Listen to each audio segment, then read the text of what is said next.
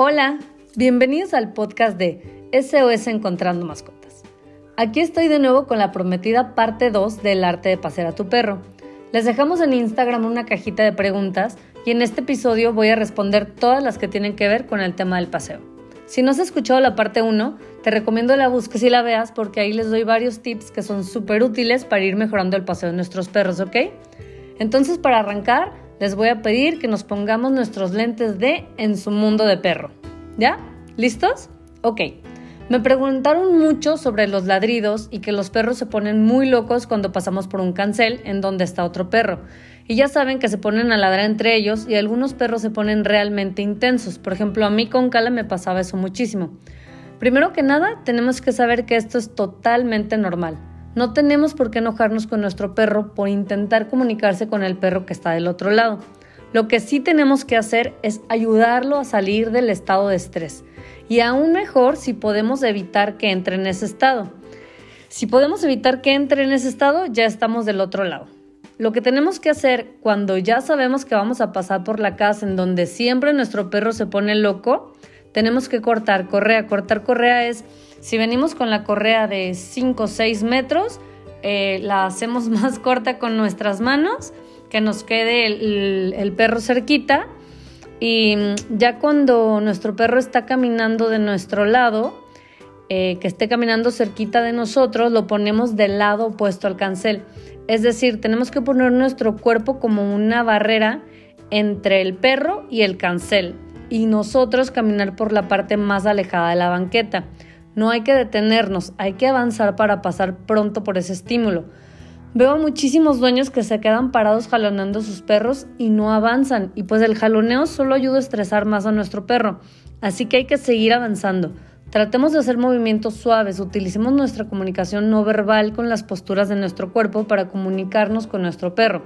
Por ejemplo, en lugar de jalarlo, coloco mi cuerpo girando hacia el otro lado opuesto del conflicto para que mi perro entienda que tenemos que movernos hasta el otro lado, sin necesidad de meterle más tensión a la situación. Mi perro está ladrando como loco y entonces yo me quedo ahí parado nada más jalándolo y jalándole y diciéndolo, no, no, vámonos, vámonos, pero no doy ni un paso para el otro lado para decirle a mi perro que nos tenemos que mover, simplemente estoy pues metiendo más estrés. Em, todos conocemos o deberíamos de conocer muy bien qué es lo que hace que nuestro perro reaccione. Entonces, si yo sé que mi perro le ladra a otras personas cuando van corriendo o a otros perros eh, o lo que les decía, el cancel, tenemos que tratar de evitar el conflicto. Si me puedo cambiar de banqueta o distraer a mi perro para que no se enganche ese estímulo, lo hacemos. Es mucho mejor evitar el conflicto que controlarlo ya que detonó. Parte de conocer a nuestro perro es respetar sus gustos. Algunas de sus preguntas eran sobre cómo hacer que su perro juegue con otros perros. Aquí lo que tenemos que hacer es respetar. Si a tu perro no le gusta jugar con otros perros, pues que no juegue. Así como vemos personas que somos más extrovertidas o más introvertidas que otras, pasa lo mismo con los perros. A mí me puede gustar mucho platicar con las personas, pero a quizá a mi amiga no le gusta mucho platicar. Entonces, pues, ¿por qué tendría yo que forzarla a platicar? Si ella es así, tenemos que respetarla. Si tienes un perro tímido que prefiere su espacio, entonces respetemos sus gustos. Pero a ver, no nos vamos a ir al extremo. Como todo en este mundo, tenemos que tener un equilibrio. Entonces, si mi perro quiere saludar a otro perro y yo me doy cuenta que el otro perro no quiere o que el humano del otro perro no lo va a recibir bien, entonces no lo dejo. Es mejor, ante todo, evitar el conflicto y dentro de lo posible, respetar los gustos de nuestro perro, porque ya sé que no estamos muy acostumbrados a escuchar esto, pero nuestro perro es un individuo con sus propios gustos y respetarlo es parte de crear y reforzar este vínculo de confianza del que tanto les hablo. Hablando del vínculo de confianza, otra cosa que es súper importante durante los paseos para reforzar el vínculo es que cada vez que tu perro te ve directo a los ojos, felicítalo. Eso significa que está buscando tu protección, tu validación, que está pendiente de ti y reforzar esa conducta es súper favorable para la, para la relación humano-perro. Con esto vamos a reforzar también la idea de que tú eres su lugar seguro. Para un paso seguro es súper importante ser conscientes desde dónde ve el mundo nuestro perro. Acuérdense que al inicio del episodio y también en el episodio pasado del arte de pasear a nuestro perro 1, les pedí que nos pusiéramos nuestros lentes de en su mundo de perro. Tenemos que ser conscientes que nuestro perro tiene una altura diferente y por lo tanto tiene una perspectiva diferente. Percibe los olores de una manera muchísimo más intensa que nosotros. Los ruidos también son muchos más intensos, los tamaños de absolutamente todo son súper diferentes a lo que nosotros vemos. Muchos de nuestros perros de repente sienten miedo, se sienten inseguros por alguna situación. Cada perro tiene diferentes miedos o algunos pues no tienen tantos.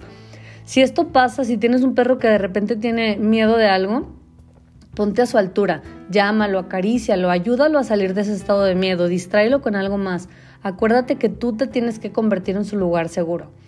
Em, sobre seguridad les voy a dar uno de mis tips preferidos. Yo lo practico con mis perras desde que ellas son cachorritas.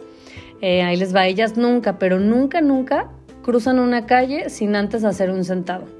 Al inicio es súper tedioso pues porque no lo saben hacer, pero al paso de los años, al menos en mi experiencia, se ha convertido en algo súper, súper chido.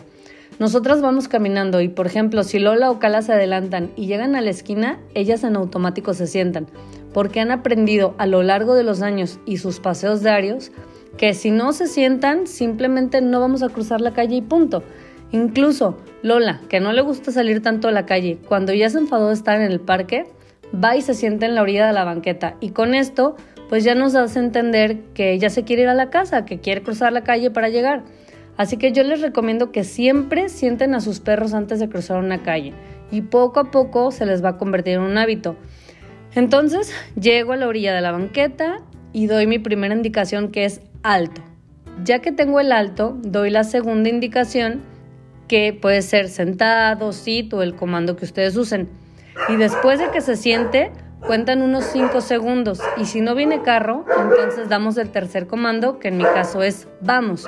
Entonces mis perros están condicionados a que llega la banqueta, nos sentamos bueno, si es que yo llego primero y ellas vienen al lado de mí, pues les digo alto, se paran.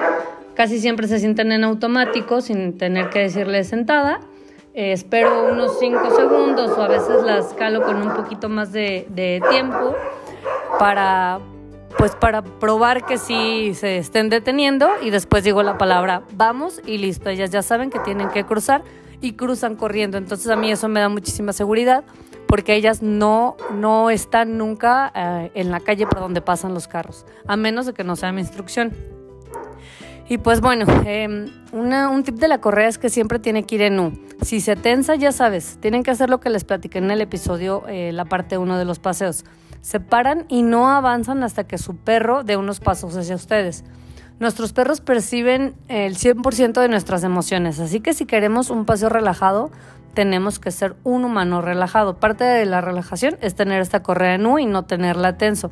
Ese es el fin del paseo, relajar y junto con esto pues vamos a ir desarrollando capacidades tanto nosotros como nuestros perros.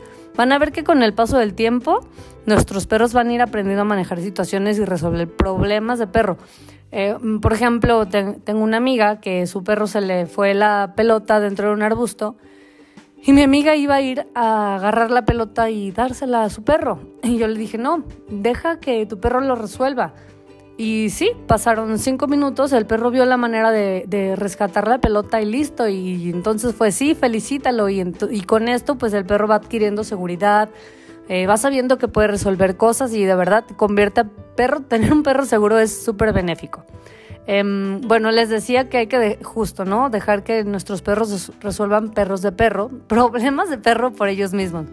Este, em, ah, también les voy a dar un tip súper fácil que, que, a mí me, me, ayuda mucho cuando voy de paseo y es que me amarro la bolsita de la popó en un dedo. Así tengo mis manos libres para manejar la correa este, o pues para cualquier cosa, ver el celular, ver el celular solo, solo la hora, ¿eh? o en caso de que sea algo súper importante, pues porque cuando voy en paseo, voy en paseo y no agarro el celular. Eh, entonces, bueno, traigo la, la bolsa de la popó amarrada al dedo y perfecto. Y bueno, por el bien de sus paseos y por el bien del vínculo con sus perros, les voy a dejar una tarea, hablando de celulares. No usen su celular. Desconéctense un rato del teléfono y conecten con su perro.